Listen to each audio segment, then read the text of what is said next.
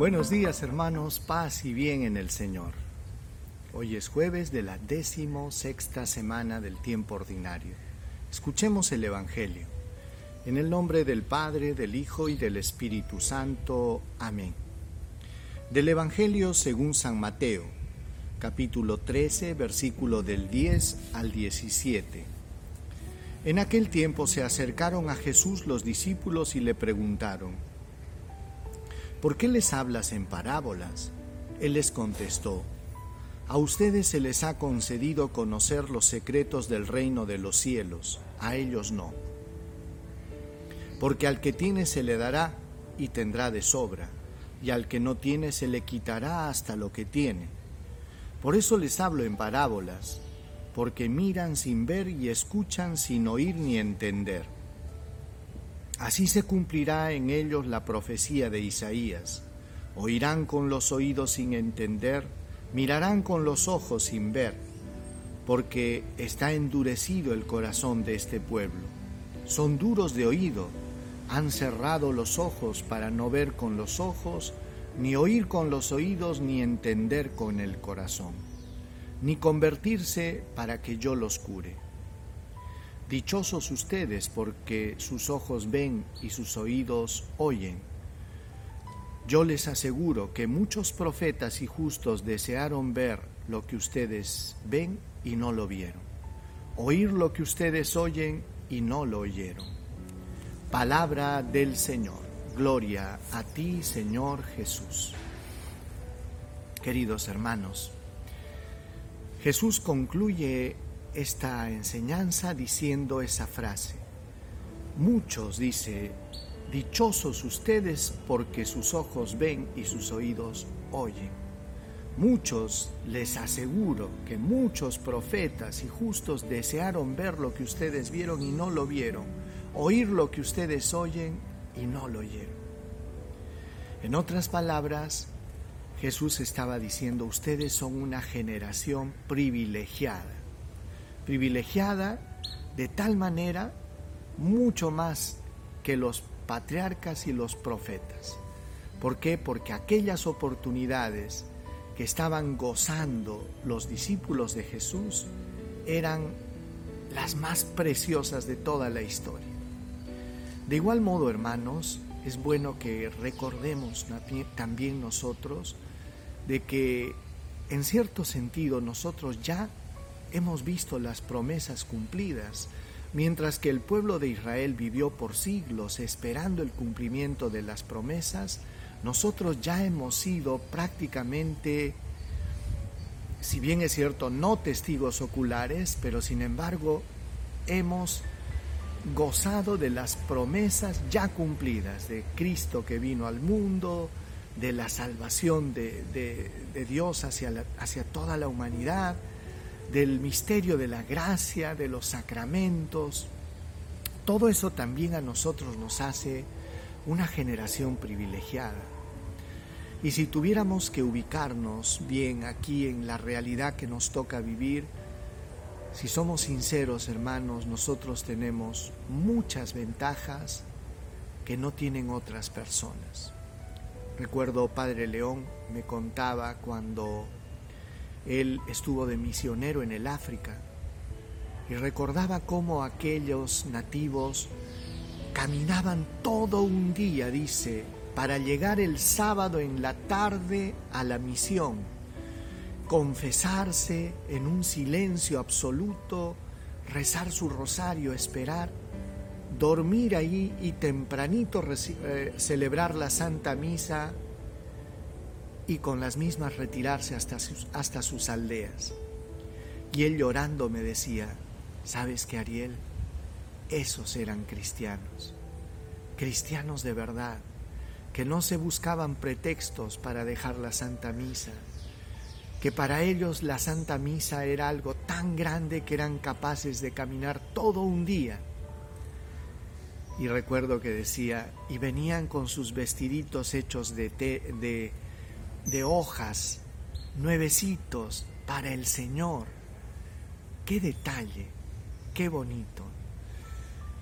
Y cuando nos ponemos a pensar, hermanos, ¿Cuántas veces hemos dejado las cosas de Dios por pretextos baratos, por excusas que ni nosotros nos creemos?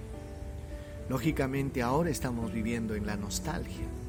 ¿Por qué? Porque esta pandemia nos ha quitado todo aquello que teníamos a la mano y que de repente no sabíamos aprovechar. Tantas cosas podíamos hacer y no sabíamos aprovechar. tantos abrazos podíamos haber dado y no los dimos. Cuántas visitas a nuestros seres queridos pudimos haberlas hecho y no las hicimos. Y ahora estamos privados de un tesoro, que es la libertad. Condicionados de una manera tan tremenda. Hermanos, saben que este sacudón que nos están dando a toda la humanidad, yo creo que nos debe llegar a pensar en algo. En primer lugar, que ha habido muchas cosas que eran importantes que hemos estado postergando. Y entre ellas las cosas de Dios, la Eucaristía, los sacramentos, la visita al Santísimo, pero también el, el amor a la familia y a, a nuestros seres queridos. Ahora que no se puede, anhelamos. Bueno, espero cuando pase todo esto y retorne la normalidad, entonces aprendamos a valorar. Miren lo que decía el Evangelio, era interesante. Los discípulos le decían a Jesús, a Jesús? ¿Por qué a ellos les hablas en parábolas?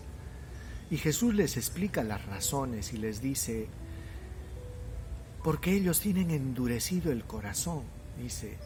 Acá dice una, una frase bastante dura, dice, oirán con los oídos sin entender, mirarán con los ojos sin ver, porque está endurecido el corazón de este pueblo. Son duros de oído ¿Por qué? Porque no quieren escuchar, no es que no pueden, no quieren escuchar. Han cerrado los ojos no porque no puedan ver, sino porque no quieren ver. Para no ver con los ojos, ni oír con los oídos, ni entender con el corazón. Miren que en la Biblia nos habla que se entiende con el corazón, no tanto con la cabeza. Y el Señor nos invita, pues hermanos, a adherirnos a la fe a no quedarnos indiferentes, a responder a este llamado que Dios nos hace en este momento, en este tiempo, y acercarnos a Él, a no dejar pasar las oportunidades que Dios nos regala.